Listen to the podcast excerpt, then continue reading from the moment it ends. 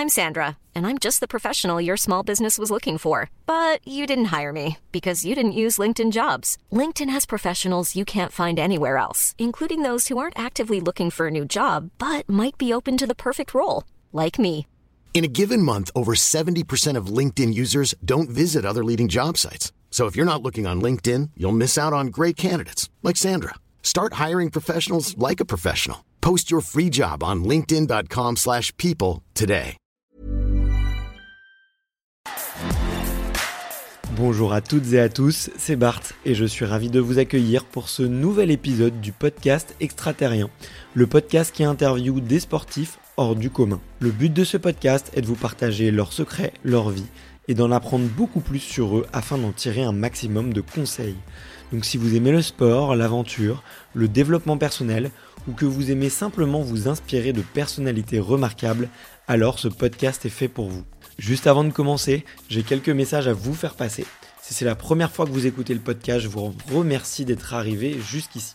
D'ailleurs, je vous recommande l'épisode avec Mathieu Torder qui a traversé l'Antarctique à seulement 27 ans. D'autre part, si vous ne le savez pas, j'ai beaucoup d'ambition avec ce podcast et je souhaite aller chercher des sportifs de plus en plus incroyables. Et j'aimerais vraiment interviewer vos sportifs préférés. Sachez que l'un des meilleurs moyens de les convaincre de participer, c'est notamment de leur montrer que vous êtes nombreux à adorer le podcast sur les réseaux sociaux et sur les notes iTunes.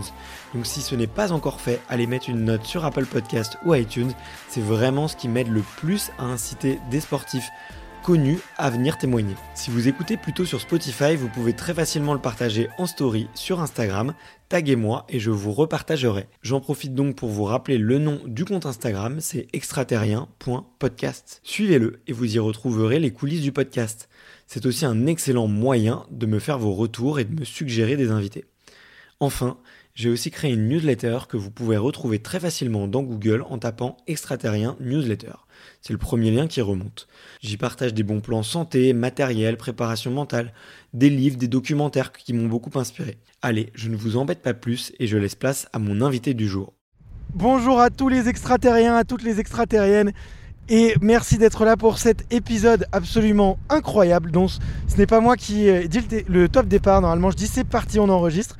Mais là, je suis avec Laurie. Salut Laurie. Salut euh, Bart. Est-ce que tu peux nous dire en quoi cet épisode est un peu particulier?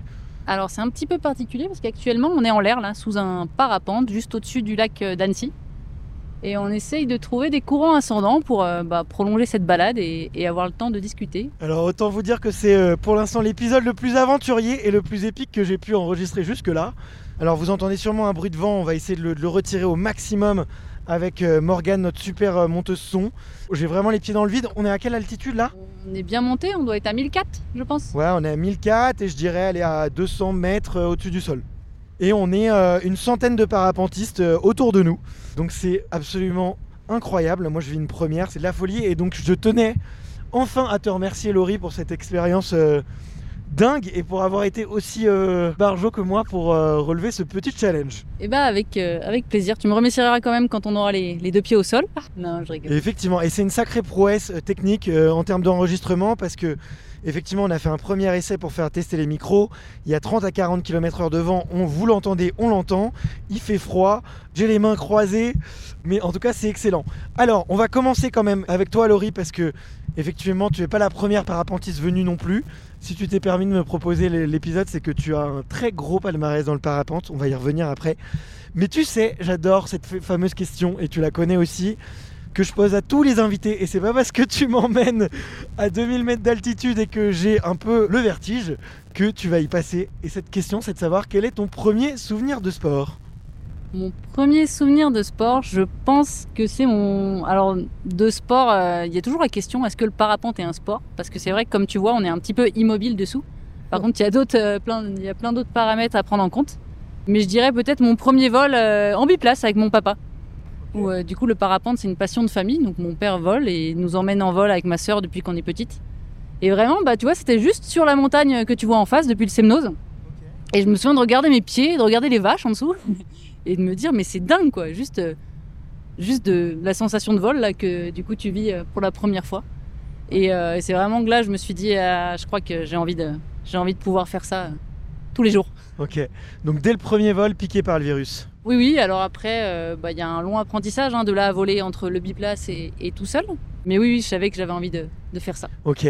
Les auditeurs et les auditrices l'ont compris, ton papa est parapentiste, il a fait de la compétition aussi? Non, pas du tout, vraiment, c'était une pure passion. Puis après, lui, ça a été un petit peu son business. Il s'est mis à, à revendre euh, des parapentes. Ça parlait beaucoup parapente à la maison. Heureusement, il y a ma sœur qui, qui faisait de la natation quand elle était jeune et, et qui ensuite a fait plutôt d'autres sports de montagne, mais au moins ça, ça compensait avec ma maman qui n'a jamais voulu euh, voler. Ok. Ok. Et t'as fait un peu, euh, t'as fait quelques autres sports quand même? Pas à haut niveau, on va dire. Euh, mais par contre, oui, quand j'étais petite, j'ai touché à tout. J'ai fait de la danse classique jusqu'à l'adolescence, un peu de tennis, euh, de l'escalade, un, un petit peu de tout. Ok. Bon bah ouais, une, une fille des, des montagnes qui goûte à tout et qui est très curieuse, j'imagine. Oui, oui, oui. Bah après, on a quand même un. Je, suis née par ici, donc on a un terrain de jeu qui te permet de tout faire. Quoi. L'hiver, tu vas au ski. euh, Ouais. L'été, tu, tu nages, tu fais des randonnées. C'est difficile de ne pas tomber amoureux effectivement de cette région. De notre point de vue, on- le coup de cœur est immédiat, puisque effectivement on a, on a vu sur le, sur le lac d'Annecy, c'est absolument formidable. J'imagine que c'est le Mont Blanc qu'on voit tout droit, tout au fond. Ouais, alors là, on le voyait juste avant. Tu vois, on va remonter, on va repasser au-dessus du relief et puis tu vas pouvoir euh, de nouveau le voir. Ouais, ouais, ouais, mais écoute, euh, je, je le reconnais effectivement de tous mes passages euh, effectivement dans le, dans le Beaufortin et à Bourg-Saint-Maurice et aux Arcs. Donc voilà, mais je reviens à toi. Comment est-ce qu'elle était la petite Laurie à l'école? Parce que j'imagine que pour faire un peu de parapente, faut être un peu casse-cou, un peu aventurière, non? Euh, oui, j'aimais pas beaucoup l'école. Euh, J'avais plutôt la, chance, on va dire, d'avoir des facilités qui me permettaient d'aller à l'école et puis de, réussir sans trop m'y investir. Mais euh, en fait, j'ai vraiment du mal avec le format assis toute la journée derrière un, bureau. Et donc, ça a été un petit peu dur pour moi de faire ça. Et puis, quand j'ai découvert le parapente, donc euh, j'ai commencé à voler toute seule à l'âge de 14 ans. Là, pour le coup, c'était un petit peu plus compliqué encore de rester euh, dans les, dans les salles de cours. Et euh, j'ai pu intégrer en fait le pôle espoir de Font-Romeu, donc le seul pôle espoir en France euh, niveau parapente. Et ça m'a permis bah, de, du coup de lier les deux. Ok. Tu volais combien de fois par semaine ou combien de fois dans l'année Est-ce que tu comptais déjà euh, le nombre de vols ouais, que tu faisais? on compte en nombre d'heures de vol. Et puis bah, on est vraiment dépendant de la météo. hein. Il y a le temps qu'on va pouvoir y investir. Mais du coup, quand on était au lycée euh, sur Font-Romeu, là en pôle espoir, on avait les mercredis et tous les week-ends. Et parfois les soirs, euh, les mardis et les jeudis soirs quand la météo le, le permettait. Une saison, ça peut aller, ça dépend vraiment. On peut aller euh, 300, 400 heures de vol au maximum. Ça, c'est peut-être les plus grosses saisons que j'ai fait. Euh, et puis après, je me suis aussi rendu compte que moi, j'ai pas besoin forcément d'un gros volume, ou du moins, euh, je, je peux saturer aussi euh, assez vite avec un gros volume de parapente, parce que j'adore la montagne et tous les autres sports qu'on peut y pratiquer. Ouais. Donc, Il te fallait un peu de tout. un peu de tout. Ouais. Ok. Donc à 14 ans, tu pars à Font-Romeu pour faire effectivement bah, du coup sport études parapente. Moi j'ai deux questions qui me viennent à l'esprit. C'est déjà, est-ce que tu penses en faire un métier, une passion? Alors on va expliquer, je pense, un petit peu tout au long de cet épisode et les auditeurs vont le comprendre que c'est pas forcément un sport dont on vit comme ça euh, euh, pleinement. Mais ça c'est la première question que j'ai. Et la deuxième question que j'ai c'est est-ce qu'il y a des rôles modèles? Est-ce que tu as des idoles ou des femmes, des hommes que tu as envie de suivre et qui te font te dire tiens, euh, la voie elle est possible? Alors, la première question, c'est est-ce que j'avais vraiment envie d'en faire mon métier? En fait, euh, je connaissais ça parce que du coup, comme mon père vendait des parapentes, on se retrouvait euh, assez souvent euh, dans les écoles de parapente et du coup, je voyais assez bien la vie de moniteur. Donc, pour vivre du parapente, il faut vraiment euh, être moniteur, c'est-à-dire emmener les gens en vol, en biplace, là, comme on est en train de faire actuellement, ou alors euh, faire de l'apprentissage, c'est-à-dire les guider en radio euh, sur différents niveaux. Et pour le coup, c'est quand même un métier où tu te fais pas mal de cheveux blancs parce que tu as une prise de risque.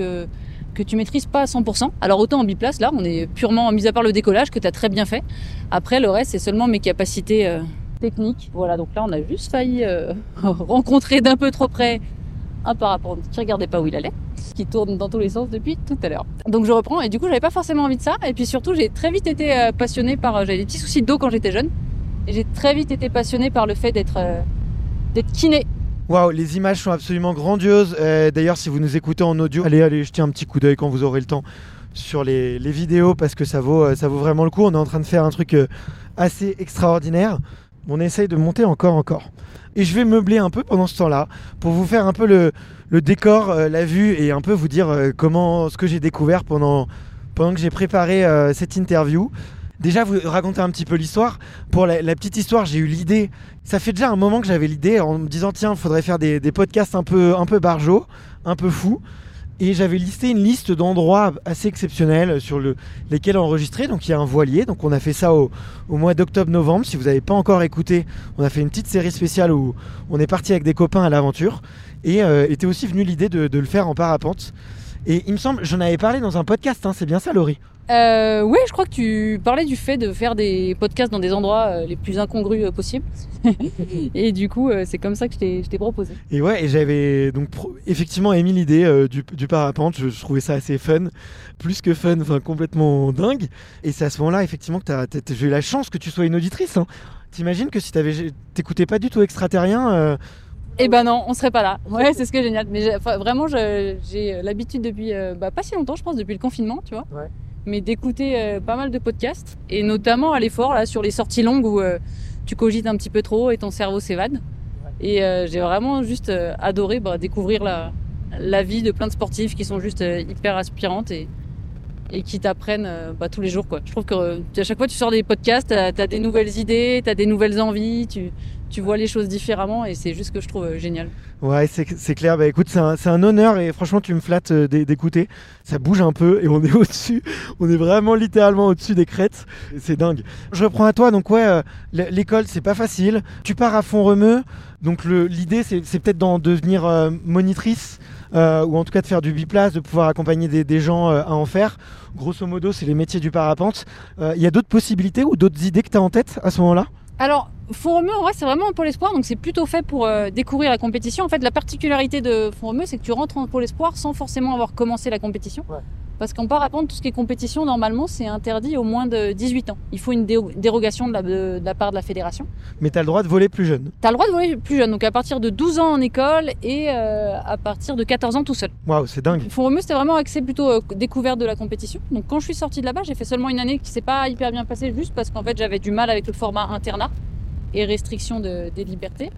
Du coup, quand je suis rentrée, par contre, je savais vraiment que je voulais faire du parapente euh, en compétition et à un certain niveau, pouvoir du coup bah, faire ce qu'on est en train de faire, mais se balader sur plus de montagnes. Et c'est vraiment là que j'ai défini mes motivations. Et ensuite, monitrice, je me suis dit non, peut-être pas, parce que comme je t'expliquais, c'est un métier où tu peux quand même. euh, tu as pas mal de stress, tu peux te faire peur. Et, euh, et j'ai continué mes études et j'ai fait une licence en STAPS, donc fac de sport, au milieu de laquelle j'ai eu le temps de passer mon diplôme pour être monitrice. Et j'ai ensuite continué euh, sur euh, kiné. Kiné, c'est vraiment le truc que je voulais faire. Et je me suis dit, bah écoute, euh, ton diplôme de monitrice de parapente, tu l'as, et tu verras bien, tu verras bien ce que t'en fais. Ok. Il y a d'autres possibilités dans le parapente? Alors, la première possibilité, quand même, c'est de, de voler pour son plaisir. C'est la première. Et puis après, euh, non, tu peux pas vraiment en vivre. Moi, j'ai fait du coup une dizaine d'années en équipe de France. Tu vas pouvoir être défrayé, donc c'est-à-dire ne pas payer tes déplacements sur les compétitions et, et la vie durant. Mais par contre, en gagner ta vie, non, ça c'est pas. C'est c'est compliqué. Il y a, je pense, un ou deux pilotes dans le monde qui le font, et c'est plutôt du coup en acrobatie sur une discipline qui est un petit peu plus euh, visible où euh, à un moment Red Bull a mis de l'argent là-dedans. Ok. Pour expliquer, tu vas me dire si j'ai bien fait mes devoirs.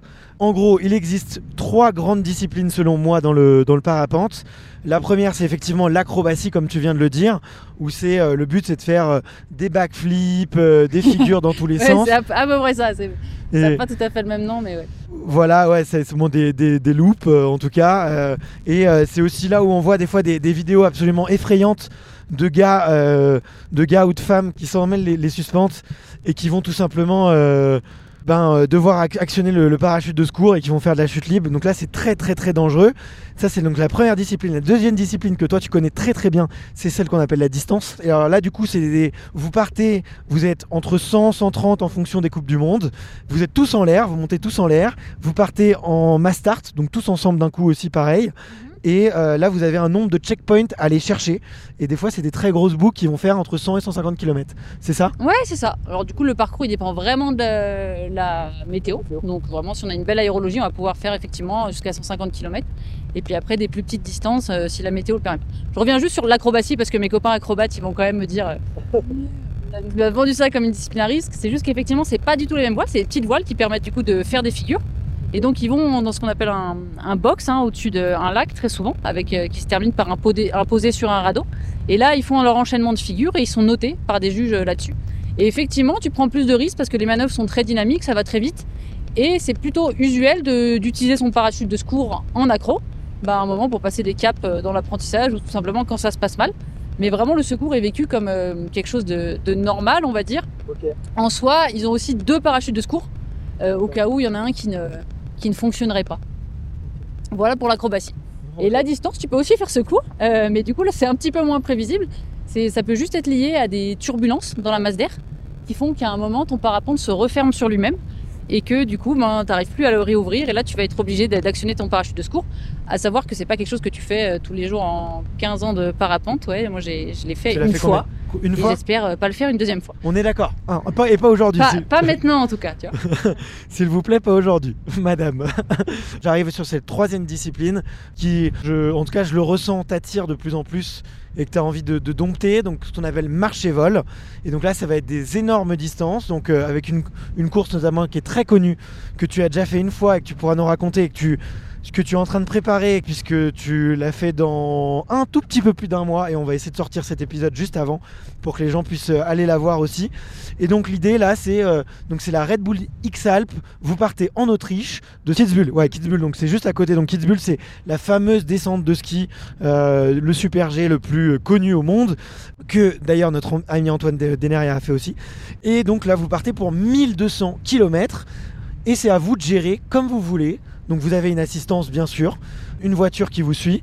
Donc là le but c'est le premier qui arrive avec les conditions et soit tu marches, soit tu voles quoi, grosso modo. Grosso modo, tu as bien résumé, ouais, c'est ça. Donc c'est sur 12 jours au maximum. On part de Kitzbühel, on vient faire le tour du Mont Blanc et Ouais. puis on rentre à Kitzbühel. Donc avec euh, différentes balises où on doit passer. Donc soit c'est un panneau à signer, soit c'est un rayon euh, fictif qu'on doit valider dans nos GPS. Ouais. Et donc de plus ou moins 5 heures du matin à 22 heures le soir, il faut avancer sur ce parcours via les deux moyens, soit la marche, soit le vol. Donc on est extrêmement dépendant de la météo. Si ça vole, on va essayer de voler au maximum, parce que à savoir qu'un parapente, on peut aller faire des distances jusqu'à 300 km sur un vol. Si ça pleut, on va se retrouver à marcher en- en fond de vallée. Et des fois, un petit mix entre les deux, où du coup, on va monter au sommet de la montagne, essayer de glider le plus loin possible pour avancer, remonter et puis recommencer. Ok, ouais, j'ai- ça c'est euh, donc ça c'est vraiment av- av- de l'aventure et ça mixe vraiment entre du trail et du parapente. C'est ça, c'est ça. Alors trail, on court, euh, mais c'est quand même un petit peu limité parce qu'on a donc notre parapente à porter sur le dos Ouais. et euh, il va faire entre 6 et 7 kilos. Euh, donc voile, sellette, casque, un tracker, un GPS obligatoire. Ouais, on va être euh, dans ces euh, dans ces eaux-là niveau poids. Ouais, il y a une vraie gestion du poids. On vient d'entendre un petit bruit, euh, je sais pas si on l'entendra au micro. Qu'est-ce que c'était exactement? Alors ça, c'était ma caméra. Mais effectivement, euh, des fois, on utilise des instruments. Enfin, des fois, la plupart du temps, quand on cherche à faire un petit peu de vol de performance. Donc là, tu vois, on est parti des Dents de l'Enfant, du site de Planfait où on a décollé. Et on va aller voir le deuxième site de la Forclaz, celui peut-être qui est le, plus connu. Et donc, on va se balader comme ça. Et pour euh, utiliser les courants ascendants de façon efficace, on utilise ce qu'on appelle des variomètres qui vont émettre un bip avec euh, notre variation de, vitesse verticale, tout simplement. Et ça permet de façon sonore de se guider dans le thermique. Ok. Et là en dessous de nous, je crois qu'on voit un deltaplane. Et on voit un delta, ouais. Des fois, souvent, on nous confond. Donc, le delta, c'est vraiment différent. Ça a perdu un petit peu ces derniers temps de, de nombre de pratiquants, tout simplement parce que c'est une structure rigide. Et donc, euh, quand tu as un delta, il te faut aussi une voiture avec un tube sur la voiture. Là, ce qui est génial, c'est que tu vois, si on va poser ailleurs que sur notre point de départ, Ça tient dans un on sac. remet tout dans le sac, on marche un peu et puis on va trouver de quoi faire du stop ou alors euh, on peut vraiment marcher et rentrer à la voiture. Le delta, c'est un petit peu limité. Par contre, tu as plus de ce qu'on appelle de finesse. Donc, c'est-à-dire que pour une certaine altitude donnée, tu vas pouvoir aller plus loin. D'accord, ok, ok. Qu'est-ce qui fait que tu vas plus loin? C'est la forme de la voile qui est plus aérodynamique du coup ouais, c'est ça, plus de principalement. Ouais, c'est la forme de la voile, le fait que ce soit rigide, euh, la, la position du pilote, c'est tout, tout ça, ça joue beaucoup. Et c'est vrai que je trouve que c'est quelque chose de fascinant, en tout cas dans le parapente, c'est euh, que j'ai découvert, euh, enfin en tout cas que j'ai réalisé aujourd'hui, c'est que effectivement c'est hyper impressionnant vu d'en bas. On voit ces immenses ailes, on vous voit effectivement les sellettes, donc c'est l'espèce de nacelle dans laquelle on met les pieds. Alors moi j'ai les pieds dans le vide. Euh, D'ailleurs il fait pas chaud. T'es content que je t'ai dit de prendre un pantalon, non? Ouais effectivement là, là je l'aurais pas fait en short. Mais t'as vu j'ai oublié mes gants, mais je vais tenir. Je vais avoir les mains violettes en arrivant, c'est pas grave. Et, et en fait c'est quoi Tout votre matériel tient dans un et que vous pouvez faire euh, des distances absolument incroyables avec euh, tout dans un sac quoi. C'est vraiment absolument euh, phénoménal. Ouais, c'est ce qui est chouette. Et puis tu peux aussi pratiquer de façon un petit peu plus extrême si t'aimes seulement euh, randonner. C'était vraiment plutôt trailer. D'ailleurs, on a pas mal de trailers qui viennent nous voir pour apprendre le parapente en se disant mais la descente c'est sympa, mais voler c'est quand même mieux. Et du coup, tu arrives vraiment à avoir du matos ultra light. Et quand je dis ultra light, tu vas avoir ta sellette et ta voile pour euh, 1,5 kg au max. Ouais, ouais, donc c'est. Même ton casque avec, peut-être, euh, ouais, ouais, t'arrives en- le, le plus léger parapente, il fait euh, moins d'un kilo. C'est absolument euh, dingue. Tu peux rentrer ça dans un sac de trail, monter au sommet de la montagne et redescendre en volant. Voilà. Bah écoute, je sais que j'ai plein de plein d'amis trailers qui nous écoutent et qu'on embrasse et à qui euh, bah, on espère que ça donnera envie. Est-ce que euh, si on repart un peu sur le parcours en, en- en parapente, c'est quoi un peu les, grands jalons que toi t'as passé et par lesquels il faut passer euh, quand on fait de l'apprentissage? Ta première compétition à 18 ans, j'imagine. Est-ce que tu pars très vite en Coupe du Monde? Est-ce que ouais, c'est quoi les, grandes étapes, on va dire, d'une d'une athlète parapentiste? Et- puis les tiennes aussi. Il y a peu de données euh, là-dessus, il y, a peu- il y a plein de façons de faire euh, différentes. Ce qui est sûr, c'est qu'à partir du moment où tu vas rentrer dans les filières de haut niveau, donc Pôle Espoir, Pôle France, tout va un peu se faciliter pour toi. Mais il y a aussi des pilotes qui se sont mis au parapente, tu vois, euh, un peu plus tard dans leur vie, qui sont pas passés par ces filières et puis qui ont ré- réussi à accéder au circuit. Bah, à force d'entraînement, tu vas réussir à voler déjà des voiles de plus en plus performantes, à faire de plus en plus de distance. Puis là, tu vas commencer par ta première compétition régionale pour ensuite aller en nationale. Et après, on va avoir un circuit, ce qu'on appelle de petites compétitions internationales, qui vont te permettre d'engranger des points. Et en ayant un bon classement sur ces compètes-là, tu peux prétendre à rentrer sur le circuit de Coupe du Monde. Et après, chaque Coupe du Monde te donne un classement. Et du coup, sur ce classement, eh ben, tu vas pouvoir te qualifier sur un circuit. Donc le circuit de Coupe du Monde, c'est euh, cinq épreuves à l'année plus une finale. Avant, c'était vraiment un tour complet, sauf qu'on n'est pas dans un sport pro, donc c'est aussi compliqué d'avoir un classement à l'année. Ça veut dire faire les cinq étapes. Ouais. Les cinq étapes, bah, c'est cinq fois une semaine, donc euh, dans un sport euh, pas professionnel, c'est assez compliqué. Donc là, ils ont fait un format un petit peu différent où euh, les 25 meilleurs de chaque Coupe du Monde se retrouvent qualifiés pour la finale. Et à la finale, c'est une compétition qui dure un petit peu plus longtemps, et là, tous les meilleurs se retrouvent. Donc il y a plusieurs niveaux de compétition, et je dirais que c'est un peu comme dans tous les sports. Tu commences par les compètes à dans le jardin, et puis petit à petit, tu vas de plus en plus loin, suivant tes résultats. À quel âge t'as eu ton premier titre? Bonne question, c'était en 2014 et je suis née en 92, donc euh, ça fait 22. Championne de France, j'imagine. Là, c'était championne du monde et championne de France, je sais plus, ça m'a pas. Je suis pas en vrai euh, marquée par mes titres. Tu vois, les trucs qui m'ont plus marqué en parapente, peut-être, c'est les vols. C'est Ouais. certains vols où euh, j'ai fait une distance euh, ou un posé au sommet du Mont Blanc. On en parlait euh, tout à l'heure là. En, en 2012, on a eu euh, et sur plusieurs années, on a eu les conditions thermiques à un moment liées en fait à la canicule, qui fait que les courants ascendants montaient vraiment très haut et on a pu juste poser au sommet du Mont Blanc quoi. Donc, je me souviens, on a posé, on a repris le courant ascendant et on a fait 5300 mètres. Et là, à 5300 mètres au-dessus du Mont Blanc, tu vois, tu commences à voir l'horizon un peu euh, arrondi. et ça, pour le coup, c'est des souvenirs euh, de, dingue. Je me souviens, ça m'avait explosé un peu les oreilles. à l'atterrissage, tout le monde était là, mais on a fait le Mont Blanc, c'est génial. Et moi, j'étais dans, une, dans un caisson et j'entendais plus grand-chose. Et ça, tu vois, c'est des souvenirs vraiment dingues. euh, par rapport à, à mes titres, où euh, du coup j'ai été euh, bah, deux fois championne du monde, donc sur le circuit Coupe du Monde. La deuxième fois, je me souviens de certaines manches où j'avais vraiment une espèce de sensation de- d'extra-lucidité, tu sais, ce qu'on appelle le- un peu le flow là. Et ça, c'est des souvenirs particuliers. Mais après, en soi, le, le titre, c'est un sport, euh, c'est un sport anecdotique et, et pour moi, c'est pas ce qui me, ce qui m'intéresse le plus, on va dire. Bah, c'est vrai que vous êtes, euh, tu vois, en discutant tout à l'heure avec vous, euh, je, comprenais un peu qu'il y avait une part de chance. Alors, j'aime pas dire la chance parce que la chance, ça se provoque et que la chance euh, appartient aux audacieux, enfin, sourit toujours aux audacieux. Mais en tout cas, il y a une grosse part effectivement sur la relation au climat, relation aux éléments et, et qui fait que, enfin, un vol peut être, j'imagine, un vol peut être beaucoup plus savoureux parce que les conditions sont dingues, parce que toi tu te sens bien, plutôt qu'une compétition où tu gagnes alors que les conditions sont pourries et, que le vol vaut, pas le coup, quoi. Ouais, complètement. Et puis des fois, c'est un système de scoring un petit peu compliqué.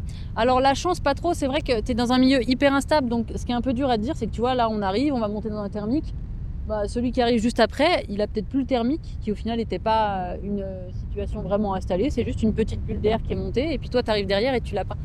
Mais en compétition, donc comme je disais, on vole jusqu'à, on est jusqu'à 130 pilotes dans le ciel. Et du coup, euh, il y a énormément de jeux de stratégie. Tout le monde va baliser la masse d'air. Et au final, quand tu gagnes, c'est pas comme quand tu vas faire un long parcours, tu gagnes par rapport à l'autre. Et donc ton but, ça va être d'avoir énormément de stratégies de placement pour jamais t'exposer et pour toujours être en contrôle de la situation et des autres pilotes qui vont t'aider à baliser la masse d'air. C'est un jeu vraiment tactique, différent du vol pur, où tu vois, moi là quand je vole en distance, je vais regarder, euh, je t'ai montré tout à l'heure, euh, regarde un oiseau, on va dessus, on trouve le courant ascendant. Vraiment, euh, c'est vraiment différent. euh. Ok.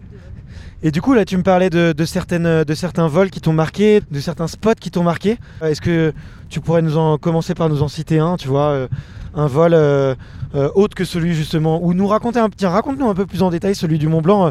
où est-ce que vous partez? T'es avec qui? Pourquoi est-ce que vous faites Est-ce que c'est un objectif en début de journée que vous faites, ou est-ce que ça se fait au fur et à mesure? Complètement sur des vols euh, pour aller poser au Mont Blanc, c'est-à-dire que c'est des conditions aérologiques vraiment particulières. Et donc on sait qu'on va avoir euh, ce jour-là des plafonds qui montent très haut. On appelle ça le plafond, c'est-à-dire le, le sommet du thermique. Euh, et donc on a un petit peu des alertes à l'avance pour se dire bah, ce jour-là, il faut aller voler dans le massif pour pouvoir monter. Et donc il y avait déjà eu le cas, je crois, une année auparavant. Et puis j'organise l'anniversaire de ma maman, donc euh, c'était compliqué d'être présent parce qu'il faut aussi euh, le parapente, c'est un petit peu compliqué de gérer euh, ses plannings. Il faut être là euh, au bon moment pour, saisir du coup les bonnes conditions. Et donc là, effectivement, j'avais pu être présente et on était allé voler, on a décollé du coup en Suisse.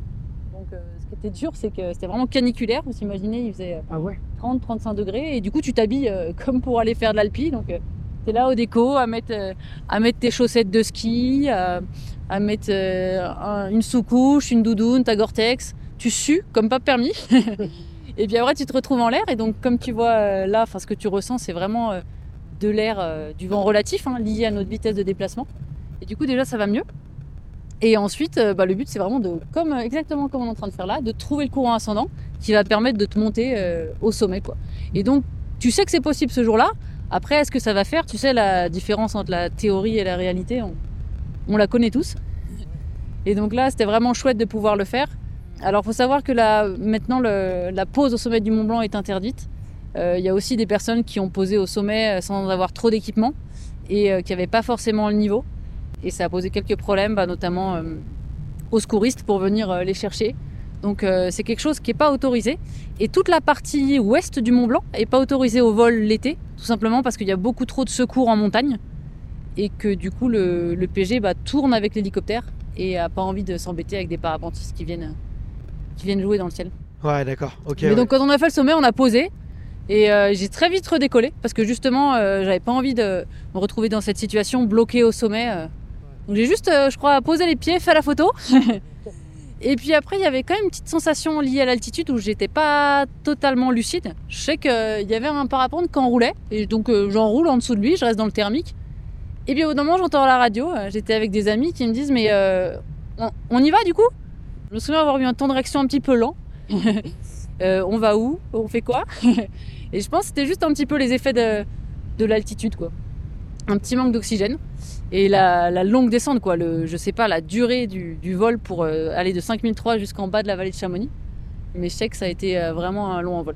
Et je me souviens par contre de, des douleurs au, au tympan pendant longtemps. Mais effectivement, et pour ceux qui n'ont pas l'habitude, euh, c'est impressionnant. ouais. Et t'es monté, monté jusqu'à quelle altitude ce jour-là Tu te souviens? Et ben 5003. Ouais, 5300 5300, oui, mètres, c'était le max, ouais.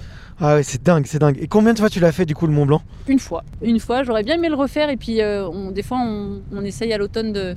Alors, en, en étant encadré, hein, ça reste, euh, c'est de l'alpinisme, hein, même si c'est une- une, euh, un sommet qu'on a un petit peu démocratisé. Euh, mais du coup, euh, pouvoir le faire et puis décoller du sommet. Ouais. Donc, on monte avec des voiles légères, là, comme j'expliquais tout à l'heure, et on peut décoller du sommet. Alors, le, la seule, je veux dire, particularité, c'est qu'il faut euh, une météo sans trop de vent. Euh, plus on monte en altitude, plus on est quand même sensible au vent. Ouais. Euh, et donc, il faut trouver euh, les bonnes conditions météo pour pouvoir le faire. Ouh. Ça va ton estomac, euh, Bart Ouais, ça va Ouais. très très bien. Euh, là, effectivement, on a pris un peu de vitesse, un peu de hauteur. On est au-dessus de tout le monde. Et euh, là, j'ai essayé de compter tout à l'heure le nombre de voiles, le, le nombre d'ailes que dans le ciel, mais on doit être euh, ouais, une bonne trentaine, quarantaine là à vue. euh, ils sont là, ils sont un peu derrière nous. J'ai compté 4 deltaplanes en tout. C'est impressionnant, c'est somptueux. Franchement, euh, faire ça. euh, écoute, moi, je veux bien revenir tous les week-ends, hein, Laurie. hein. Franchement, il faut absolument que je m'y mette, en tout cas. Et là, là bah, typiquement, là, tiens, qu'est-ce qu'on a ressenti euh, Là, on était en pleine accélération et d'un seul coup, hop, ça freine et on remonte. Est-ce que c'est toi qui as fait une manipulation Alors, particulière ou est-ce que c'est un courant En fait, c'est juste que nous, donc on est en pendulaire sous le parapente. Ouais. Et donc, euh, on va toujours chercher euh, le point d'équilibre. Enfin, c'est na- naturellement que ça va se faire.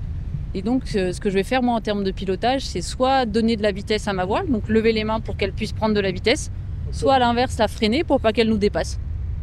Et ça va faire des actions un petit peu euh, asymétriques, parce que des fois, on va soit rentrer tout le parapente dans la bulle d'air, soit qu'un seul côté à droite ou à gauche. Et du coup, c'est vraiment en termes de, de feeling. C'est pour ça que l'apprentissage il est un petit peu long en parapente. C'est parce qu'il faut tout doucement s'exposer à des conditions thermiques euh, qui sont pas trop turbulentes et pas trop fortes pour apprendre à gérer ces mouvements de tangage pour ensuite pouvoir aller dans des conditions euh, plus fortes et gérer euh, le pilotage du parapente. Ok. Ouais, donc il faut vraiment y aller progressivement, quoi. On peut pas. Com- complètement. euh, souvent, il y a, on entend beaucoup parler de la, la- de la prise de risque en parapente, je dirais. on voit ça un peu comme un sport extrême. Hiring for your small business? If you're not looking for professionals on LinkedIn, you're looking in the wrong place. That's like looking for your car keys in a fish tank. LinkedIn helps you hire professionals you can't find anywhere else, even those who aren't actively searching for a new job but might be open to the perfect role. In a given month, over 70% of LinkedIn users don't even visit other leading job sites. So start looking in the right place. With LinkedIn, you can hire professionals like a professional. Post your free job on linkedin.com/people slash people today. Moi, je, dis toujours que c'est pas un sport extrême, c'est un sport à risque et qu'on peut en maîtriser une grosse partie. La difficulté, c'est qu'il n'est pas très lisible comme euh, sport et que la masse d'air, c'est très compliqué euh, de l'appréhender et il faut du temps. Il faut du temps, il faut beaucoup d'apprentissage et puis surtout, il faut de la patience. Quand tu apprends le parapente, euh, bah, tu peux passer une journée, une journée où tu avais posé bah, un jour de congé pour venir voler. Et en fait, les conditions, elles sont juste trop fortes pour toi ou pour ton niveau de, pour ton expérience. Et ça, du coup, faut l'accepter. Et parfois, euh, on voit pas mal d'accidents de pilotes qui, en fait, tout simplement, ont soit une mauvaise analyse des conditions, soit une mauvaise analyse de leur niveau par rapport aux conditions. Et c'est comme ça que ça devient un petit peu dangereux. Ouais, bien sûr. Tu t'es déjà fait peur? Euh, oui, oui, oui. Alors euh, plusieurs fois, euh, on va dire. Ça permet juste de remettre les curseurs à la bonne à la bonne place et du coup de, bah, de se raisonner sur sa prise de risque, de, de faire une analyse sur ce qui était où était l'erreur, quoi. Euh, mais ma plus grosse frayeur, c'était quand même à la dernière Red Bull Exalp, du coup, où j'ai eu un, accident et j'ai dû tirer le secours euh, pour la première fois de, ma carrière de parapentiste. Et là, euh, alors, euh, faut savoir que forcément, comme on marche et vole et qu'on accumule de la fatigue, des fois, on va manquer un petit peu de lucidité dans ses prises de décision. Et on peut se retrouver euh, exposé à des situations un peu dangereuses. Et surtout, j'ai eu beaucoup de remises en question sur, bah, sur ma pratique, sur pourquoi, pourquoi je volais, ce que j'avais envie de faire et euh, quelle part de risque j'étais capable d'accepter. Parce que peut-être pour donner un petit peu de précision, du coup, euh, donc cette Red Bull X-Alp, euh, c'est, tu dois la faire en, en 12 jours. Je crois que c'est au 9e ou 10e jour que ça t'arrive? Ça m'est arrivé assez tôt, au quatrième. Et du coup, bon, bah, j'ai volé euh, sous de la pluie. Ma- Mon parapente était déjà mouillé d'un vol précédent. Il faut savoir qu'un parapente, ça vole pas sous l'eau, ou du moins pas longtemps. Euh, on a une petite marge de manœuvre, mais euh, vraiment limitée. Sinon, la plupart du temps, hein, on, on essaye de, de voler au sec. Et euh, j'ai volé avec euh, un parapente mouillé qui en plus avait une petite, euh, un petit nœud sur les suspentes à, l'arrière, qui fait qu'à un moment il s'est arrêté de voler. Donc j'ai dû déclencher mon parachute de secours, j'ai fini dans les arbres, je me suis rien fait. Par contre, je me suis fait peur. Et puis je me suis questionné sur mon envie de, de, continuer à faire ça, à prendre du risque en tout cas. Parce que c'est aussi sympa d'être dans son canapé, tranquille, et, juste de, profiter sans se poser des questions. Ou même sur d'autres activités en fait, où, que j'adore, comme le vélo ou la course, où, l'engagement est vraiment différent. Ouais. C'est quelque, quelque chose que tu recherches, cette peur, cette adrénaline ou au contraire pas trop? Je te pose la question parce que tu vois justement on parlait un peu de speed riding. Et tu vois et j'ai eu la chance d'interviewer Mathias Giraud qui fait euh, lui du euh, du ski base, tu vois. Donc il skie et il se jette en haut de falaise. Et notamment il a fait le Mont Blanc au début de l'hiver. Et lui euh, tu vois il explique dans l'interview qu'il est complètement accro à ça et que euh, cette adrénaline, en fait, cette peur de la mort, c'est quelque chose qui est nécessaire pour lui de, se rendre euh, vivant. Et j'ai trouvé l'échange passionnant parce que c'est quelqu'un qui a énormément philosophé cette et qui s'est posé beaucoup beaucoup de questions, qui est très intelligent. Et du coup, forcément, bah, vos deux sports euh, vous lient un petit peu par le matériel, même si je pense que c'est des sensations qui sont complètement différentes. Toi, c'est quoi ta philosophie par rapport à, la prise de risque et par rapport au danger? Est-ce que c'est quoi ta relation surtout au danger?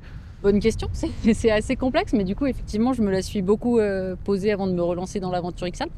Et en fait, j'ai jamais l'impression de vraiment prendre du risque euh, en parapente. Tu vois, c'est pour ça que quand tu m'as contacté pour le podcast, qu'on a vu comment on pouvait faire, et que d'ailleurs, c'est pour ça aussi que j'aime bien t'emmener, t'expliquer un petit peu mon sport et essayer de le vulgariser, c'est parce que je pense que hum, on peut en maîtriser une grosse partie. En fait, euh, j'irai en randonnée ou là, en faire ce qu'on fait actuellement en parapente, pour moi, la prise de risque, elle est plus ou moins similaire. Parce que je reste dans un domaine que je maîtrise.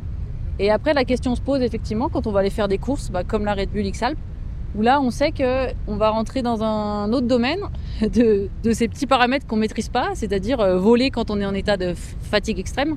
Parce que la Red Bull XL, il faut savoir que donc c'est des longues journées où euh, en termes de marche, euh, on peut aller jusqu'à 5000 mètres de dénivelé par jour et 70 à 80 km. À côté de ça, on cumule du coup les vols où il faut être hyper lucide pour réussir bah, avant d'être performant à voler en sécurité, donc c'est-à-dire bien se placer dans la masse d'air, essayer d'éviter ce qu'on appelle les pièges aérologiques, donc être vraiment tout le temps au vent. On s'imaginer un petit peu la masse d'air comme une rivière et donc, euh, l'idée, c'est de ne pas aller euh, là où se retrouvent les, tourbillons, d'être toujours euh, au vent. Et donc, effectivement, quand je vais faire ce genre de course, bah, ce qui m'intéresse plutôt, c'est ma capacité à, gérer, à, apprendre sur moi, en fait. Tout simplement, c'est à, maîtriser de plus en plus de paramètres. Et c'est, comme je le disais tout à l'heure, une, exposition petit à petit, avec une capacité à, même en course, à gérer, à contrôler en fait certains paramètres, à, savoir euh, conserver son, son, libre arbitre. Quoi. En, course, euh, bon, bah, si tu veux faire du trail et que tu pars à fond dans la première côte, bon, bah, t'auras juste pas un très bon résultat. et en soi, c'est pas très grave. Tu vas peut-être avoir du mal à t'en remettre et puis tu vas mal vivre la suite de ton trail et peut-être tu le termineras pas. En parapente, c'est un petit peu plus compliqué et du coup, tu es vraiment euh, obligé d'apprendre à gérer tout ça avant de, avant de tester. Quoi. Tu peux pas vraiment innover sous, bah, le, risque c'est de te faire euh, vraiment mal. Il, y a, peu de petites blessures. À partir du moment où tu tombes en parapente, euh, si tu peux vraiment, euh, vraiment te faire mal. Ouais, ouais, j'imagine, j'imagine. Il y a deux choses dans, je trouve, dans la prise de risque. Enfin, il y a deux paramètres importants. C'est le pourcentage que le risque arrive, et si le risque arrive, à quel point est la gravité. C'est toujours comme ça qu'il faut le calculer. Donc, par exemple, si si tu fais euh, du plongeon à 10 mètres, la probabilité de faire, euh, dans, l'apprentissage, de faire euh, une centaine de plats dans ta carrière, elle est énorme. La probabilité, elle est, très forte. En revanche, le risque, bon, tu montes pas tout de suite à 10 mètres, mais le, risque, il est, il, est, moindre parce que il n'y a pas eu de cas, ou en tout cas très peu de, cas où, les, tu peux en mourir. tu peux te faire très mal, tu peux te faire une commotion cérébrale, tu peux, tu peux te péter un poignet, tu peux te péter plein des trucs, mais le risque maximal est, pas vital. Mais en parapente, je dis souvent que tu as en fait une partie maîtrisable et une partie euh, non maîtrisable. Et l'idée, c'est d'être à 100% de cette partie que tu peux maîtriser, vraiment d'aller euh, de, limiter du coup ton exposition au maximum, et, euh, qu'après, eh ben, il y a cette part de, risque que tu ne maîtrises pas qu'il faut accepter. mais en fait, ça, tu l'acceptes dans la vie de tous les jours. Hein peut t'arriver des choses et que même si tu as tout, tout verraillé, tout, tout programmé, es quand même, il peut quand même t'arriver une tuile. Quoi. Et ça, faut l'accepter, il faut juste essayer de, de limiter au maximum. Ok. Ça, ça m'amène à ma question que, une question que je voulais te poser, c'est c'est quoi selon toi les qualités nécessaires pour être un, un, bon parapentiste ou une bonne parapentiste? Parce que je, je pense qu'effectivement l'adaptation est l'agilité sont, particulièrement développées. Quoi. Ouais, complètement. Je pense qu'il faut euh, aussi euh, une bonne prise de recul sur ce que tu fais, pourquoi tu le fais, pour euh, justement bah, prendre les bonnes décisions. Souvent en parapente, tu vas avoir tout le temps l'explication de ton accident. il m'est arrivé ci, il m'est arrivé ça. Tu vas parler technique sur ce qui t'est arrivé avec ton parapente. Puis la question, c'était peut-être est-ce qu'il fallait que tu ailles voler ce jour-là, quoi.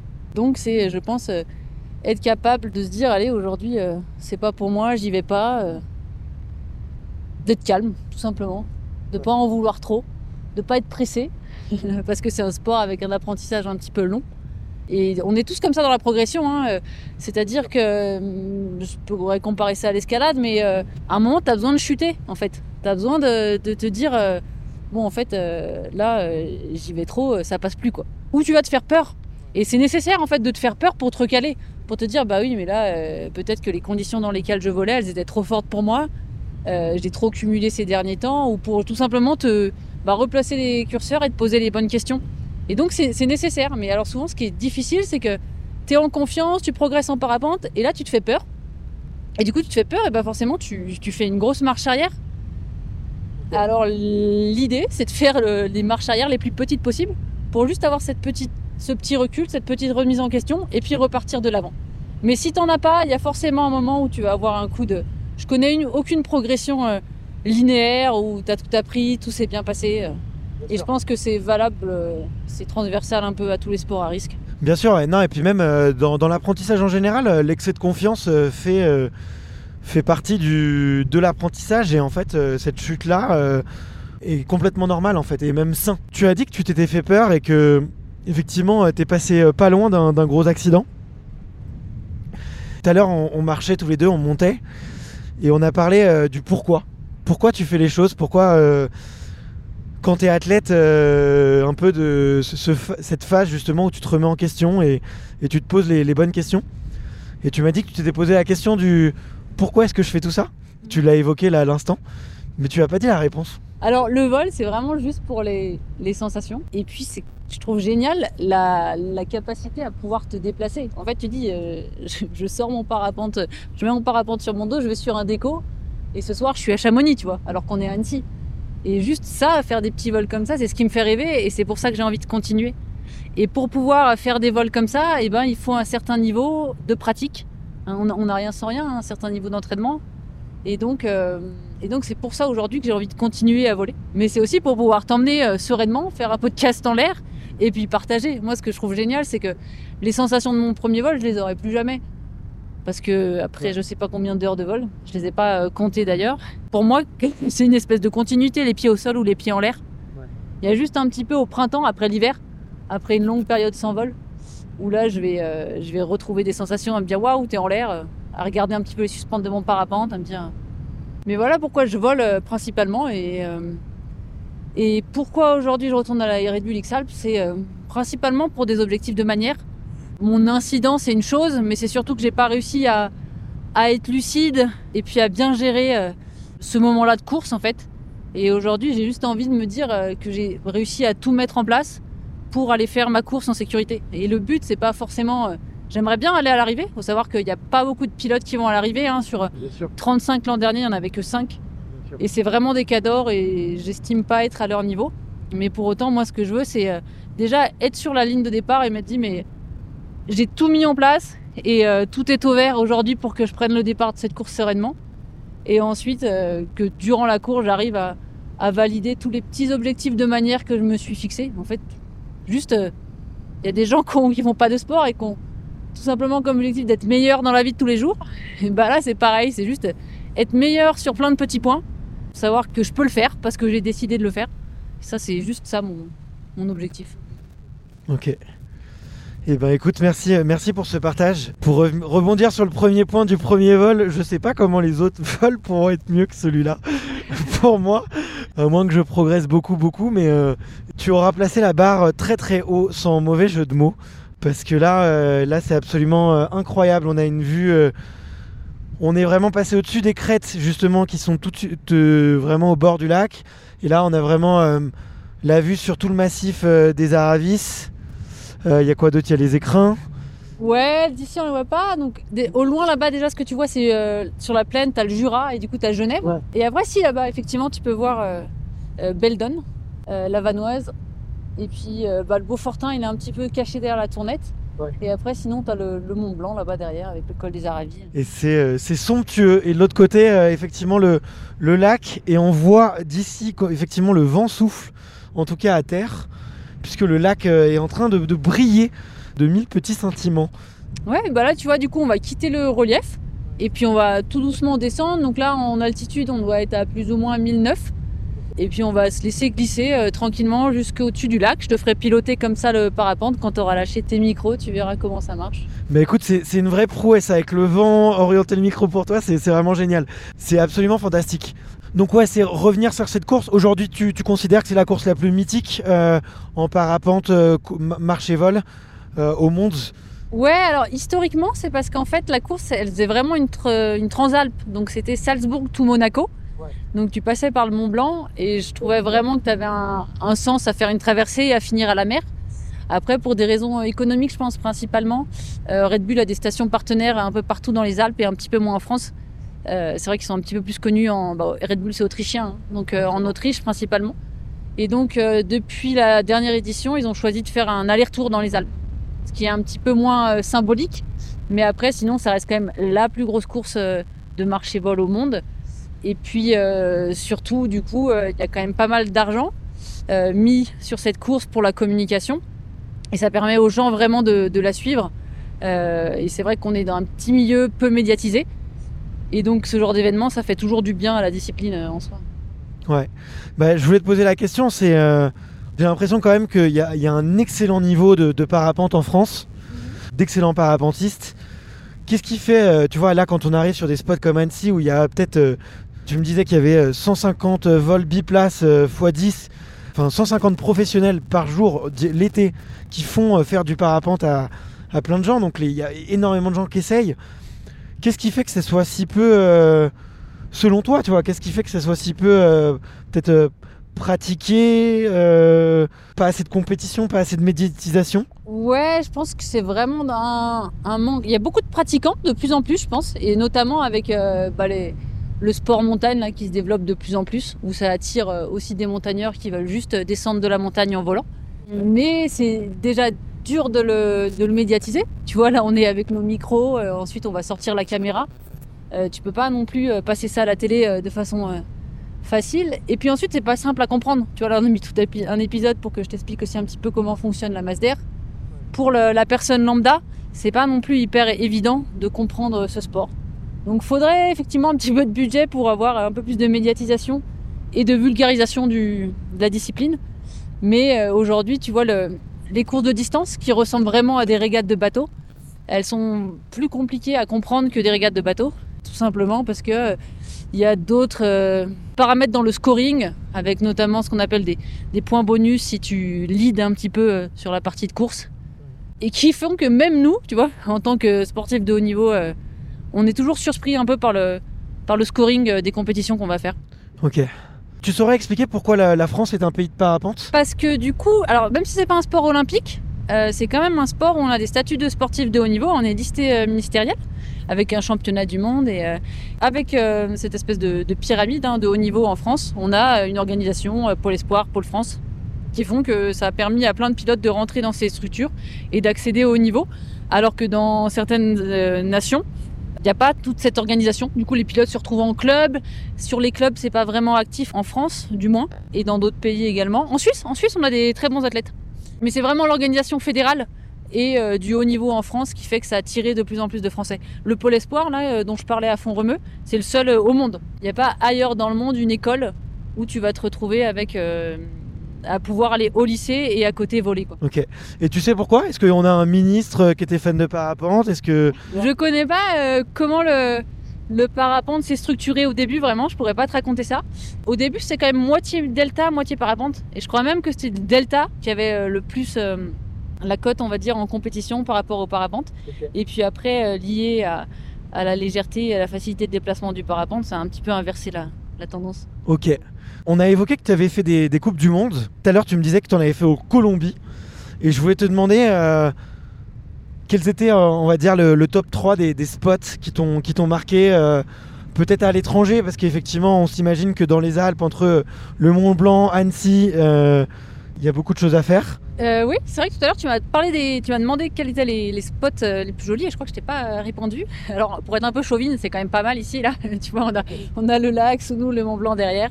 Mais après j'ai beaucoup aimé effectivement la Colombie. J'y suis allée plusieurs fois. En fait, en France c'est compliqué. En France et en Europe c'est compliqué de voler l'hiver, lié en fait à l'ensoleillement qui est trop faible et donc euh, qui permet pas de générer des courants ascendants. Donc parfois on a quelques petites conditions, mais c'est assez anecdotique. Et puis sinon, on va se retrouver euh, à pas avoir de thermique, donc les vols ils vont pas durer longtemps, à pas pouvoir s'entraîner. Donc la plupart du temps, l'hiver, on part euh, en Amérique du Sud pour voler. Donc en Amérique du Sud, euh, Brésil, euh, Brésil, Colombie, pas mal, ça vole bien. Et donc j'ai beaucoup aimé la Colombie aussi parce que je pense que le pays a beaucoup souffert du tourisme et était quand même mal vu par les Français suite à l'histoire Bettencourt et, et au FARC. Et c'était vraiment chouette parce que du coup les Colombiens étaient ravis de, de pouvoir accueillir une compétition de parapente et puis de faire découvrir leur culture. Et, et à voler, c'était sympa. C'est un petit peu différent d'ici, c'est-à-dire que tu vas voler ce qu'on appelle en plaine. Donc c'est pas forcément un relief qui va générer un courant thermique, c'est vraiment un différentiel au sol. Et donc tu vas euh, décoller au début d'une montagne forcément. Euh, quoique ça peut aussi se faire avec ce qu'on appelle un système de treuillage, mais euh, en compétition c'est compliqué. Donc tu décolles de la montagne et ensuite on peut, en fait, euh, comme si on avait une grande plaine, une autre montagne en face, et on traverse. Et entre, euh, c'était les, les champs de canne à sucre qui déclenchent euh, les thermiques. D'accord. Et là, tu viens de lâcher les mains normalement. Là, sans- j'ai lâché les mains normalement. Donc en fait, tu vois, on a quitté le relief. Là, on est au-dessus de, de Menton-Saint-Bernard et on va aller au-dessus du lac. Et donc à partir du moment où je suis plus euh, près du relief, bah du coup, tu as vu, j'ai beaucoup moins de turbulences. On vole euh, un peu plus en ligne droite. On est face au vent là Là, on n'est pas. Alors, je- en bas, il doit y avoir de la brise. Et donc, la brise, elle vient d'Annecy, elle va au bout du lac. Mais par contre, là, vraiment, le vent que tu sens, c'est juste notre, euh, notre, notre vitesse d'avancement ouais, dans, le, dans le ciel. Ok. D'ailleurs, je voulais te demander ouais, euh, sur le matériel à bord, euh, sur, sur une course comme euh, la, la, la X-Alp. Quel matériel tu as avec toi sur la partie un peu technologique? T'as une, Il me semble que tu as une montre euh, cardio pour justement suivre un peu ton, ton cœur, tes distances euh, et ce que tu fais un peu à ce niveau-là. Mais je sais que tu as aussi un petit cadran sur lequel tu as ton altitude, le vent, la pression. Il y a quoi dessus? Principalement, alors euh, effectivement, l'altitude, le vent, la pression et puis la qualité des, des thermiques. Ça, c'est quelque chose qui est important euh, pour moi. Et ensuite, j'ai besoin de connaître les espaces aériens. En fait, ce qu'il faut te dire, c'est que par exemple, on voit là-bas Annecy au loin, bah, au-dessus, tu peux pas y voler. Parce qu'en fait, du coup, là-bas, tu as l'aéroport, Ouais. l'aérodrome même. Et du coup, tu as toute une zone aérienne sur laquelle tu peux pas rentrer. Parce que nous, on est sur des règles de vol à vue. Donc, c'est-à-dire qu'il faut voir et être vu, mais on n'a pas d'instrument pour se signaler aux, aux autres aéronefs, aux autres, euh, aux autres avions. Donc il y a ça qui est compliqué aussi euh, durant ces courses où on va traverser beaucoup de terrain, c'est qu'on va se retrouver avec des zones, soit des aérodromes, soit des réserves naturelles, soit des zones de protection d'oiseaux. Et tu dois connaître les règles pour les éviter, quoi. Voilà, c'est ça. Il faut savoir où elles sont. Et puis il faut anticiper parce que des fois tu vas choisir une vallée dans, ta, hum, dans ton choix de routage. Et puis bah, si au, fou- au fond de cette vallée tu te retrouves coincé par un espace aérien, euh, c'est compliqué. Donc là, tu vois, par exemple, en ce moment, je passe du temps sur l'ordinateur à regarder tous les espaces aériens euh, pour avoir tout simplement une idée de, de là où il faut pas aller et puis là où il faudra être euh, vigilant au moment de la course. quoi. Ok. Donc ouais, avant, avant tes courses, tu prépares énormément le terrain et tu, pa- tu prépares énormément euh, la cartographie du sol, mais aussi la cartographie des airs pour savoir ce qui s'y passe. Parce que tu m'as appris quelque chose aussi tout à l'heure, c'est que euh, il existe un code de vol en parapente. Ouais, complètement. Alors, comme tu as vu tout à l'heure, c'était vraiment compliqué. Là, il y a, il y a du monde qui volait. Et autant quand on est en compétition, bah, on est entre athlètes de haut niveau et on arrive à se à jauger, à, à savoir, euh, à bien gérer nos distances. Et puis à se faire confiance aussi. hein. C'est comme je disais dans le peloton, hein, tu, sais, euh, tu sais que la personne, elle va pas faire n'importe quoi. Là, on est sur des pilotes un petit peu débutants. Et donc, ils essayaient bah, au mieux d'enrouler le thermique, mais en changeant de sens assez euh, rapidement, une fois à droite, une fois à gauche. Donc il y a des règles effectivement par rapport au relief et par rapport aux autres pour faire en sorte bah, qu'on se rende pas dedans. C'est un risque, la collision en parapente, surtout quand il y a du monde. Donc euh, voilà, faut être, faut être très vigilant, faut regarder euh, de partout, en haut, en bas, sur les côtés. Mais euh, là, tu as un peu eu le mauvais exemple. Je crois que des vols comme ça, j'en ai pas beaucoup. la plupart du temps, ça se passe bien. ouais. Bon, ouais, écoute, comme quoi c'était un vol un peu exceptionnel. Je, je ne t'en veux pas, je ne t'en tiendrai pas rigueur. Et là, on fait, on est vraiment euh, littéralement au-dessus du lac, donc c'est tout se passe bien. Au moins, si quelque chose là, ça sera le grand plongeon. Voilà, ça sera, ça sera joli. Ouais. Là, vraiment, le grand plongeon, vaut peut-être mieux pas y aller. ouais. Ouais, parce que là, on doit être, allez, 400 mètres, 500 mètres Ouais, au-dessus du lac. plus, ouais, je pense bien 500 mètres au-dessus du lac. Donc tu vois, il y a des parapentes en face qui sont partis en creuse, donc ils étaient exactement au même endroit que nous, au-dessus des dents de l'enfant là, et puis ils ont transité au-dessus du lac. Et ils retrouvent euh, du coup un courant ascendant euh, sur la crête là-bas. Tu les vois chercher, faire leurs allers-tours à droite à gauche. Et après ils repartent, ils peuvent aller sur la montagne plus loin jusqu'au bout des Bauges. Donc après t'as Chambéry, puis après t'as la Chartreuse, t'as Grenoble. Et en fait c'est comme ça que comme ça que tu te balades en parapente. Mais c'est assez exceptionnel, ouais. C'est quoi ton record que tu as passé en l'air pour avoir une petite ordi? Mon plus long vol, il fait 300 km. C'était un triangle, donc on est parti euh, des faces de la Chartreuse, euh, un petit peu avant. J'imagine que tu fais pas une ligne droite à ce moment-là, du coup. Non, ouais, alors il y a différents types de vols. Quand tu, là, c'était un, un record euh, qui n'a pas été euh, homologué parce qu'il faut des conditions particulières, faut l'annoncer avant. Et donc tu vas pouvoir soit faire un aller-retour, soit une distance libre. Donc souvent, ça se fait plutôt dans les territoires euh, en plaine euh, où tu vas te permettre d'avoir du vent. Du coup, le vent va augmenter ta vitesse de vol. Et comme t'as pas de montagne, du coup, tu vas pas avoir de turbulence derrière. Par contre, nous, dès qu'on vole en montagne, on n'accepte pas trop de vitesse de vent euh, élevée. Donc, on va pouvoir faire soit des allers-retours, soit des triangles. Et tu as une catégorie triangle, soit ton triangle, ils ont des côtés un petit peu inégaux, soit tu cherches à faire un triangle, on appelle ça FAI, un triangle équilatéral. Et là, c'est ce qu'on avait fait. Donc, euh, on était parti euh, du côté de la Chartreuse, on est allé jusqu'à un peu avant le Ventoux, au sud de la Drôme. Et puis ensuite, en dessous du lac de Serponçon. Et on était rentré. Et ça faisait un, un beau vol, ouais, ouais. Et donc là, euh, 300 km, c'est quasi 11 heures en vol, je crois. 11 heures en vol. Donc là, ouais, il faut que tu manges, il faut que Ouais, tu. la, la tu fameuse question. Euh, donc en l'air, tu peux manger. Bah, comme là, je suis en train de. J'avais pas les mains sur les commandes. Et euh, donc dès que tu es en transition et que la masse d'air est calme, tu peux du coup utiliser tes mains pour manger. Donc on a des trucs qui se mangent assez rapidement hein, quand même. Et après, le plus compliqué, c'est de faire pipi. Euh, et pour les garçons, tu as un système, dans ce qu'on appelle de, de pénilex. hein, c'est une espèce, un espèce de préservatif avec un tuyau au bout. Pour les filles, c'est un petit peu plus compliqué. Tu as un système un petit peu pareil qui se colle, qui est pas évident. Et sinon, après, c'est couche quoi. Mais je t'avoue que c'est pas la partie agréable et, et c'est compliqué. Là, cet hiver, je me suis posé quelques questions sur mes vols, notamment avec le froid, où du coup, tu gères un petit peu moins ça. Et non, c'est pas, c'est pas simple pour les longs vols. Ouais, d'accord, j'im- j'imagine, j'imagine. Mais tu vois, ça fait partie de, de ce genre de petits détails. Bah, quand on connaît pas un sport, on s'en doute pas de- au premier abord.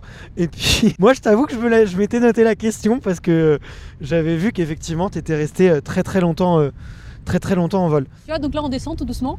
Et on a encore, euh, allez, on va dire, euh, une toute petite dizaine de minutes de vol, même pas, 5, 5 à 10 minutes. Ça marche.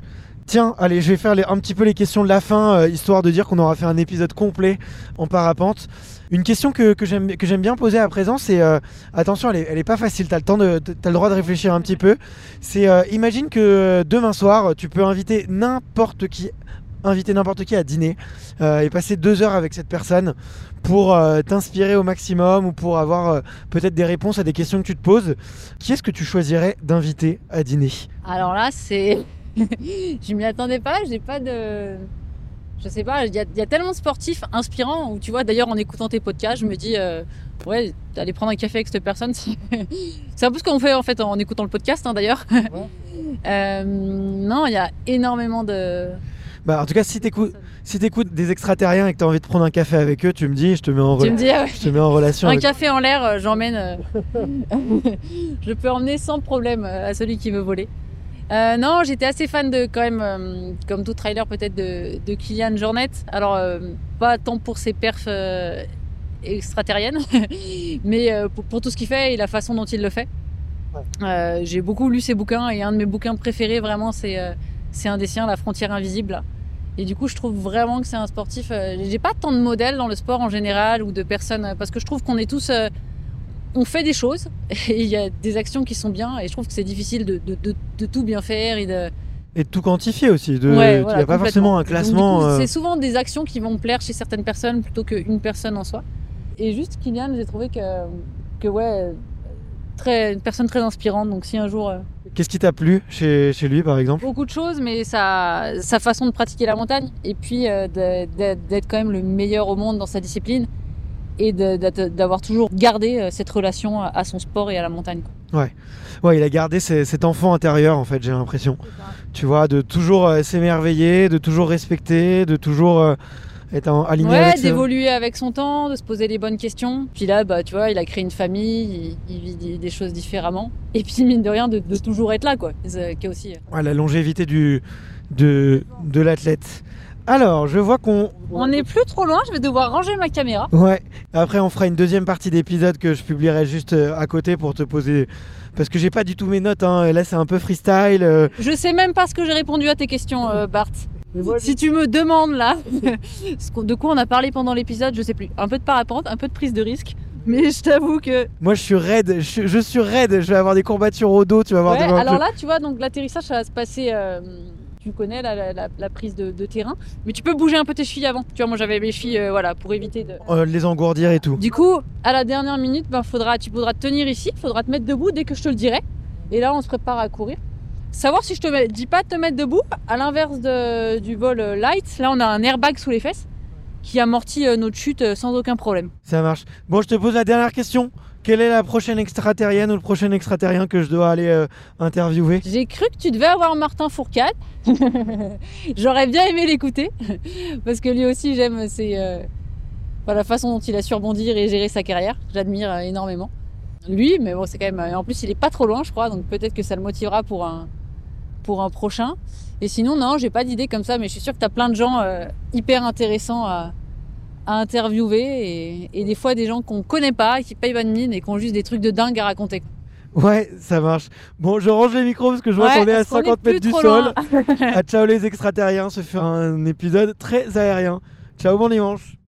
Merci d'avoir écouté cet épisode jusqu'au bout. Si vous êtes encore là, c'est sûrement que l'épisode vous a plu, donc n'hésitez pas à le faire savoir autour de vous et à vous abonner pour ne louper aucun épisode.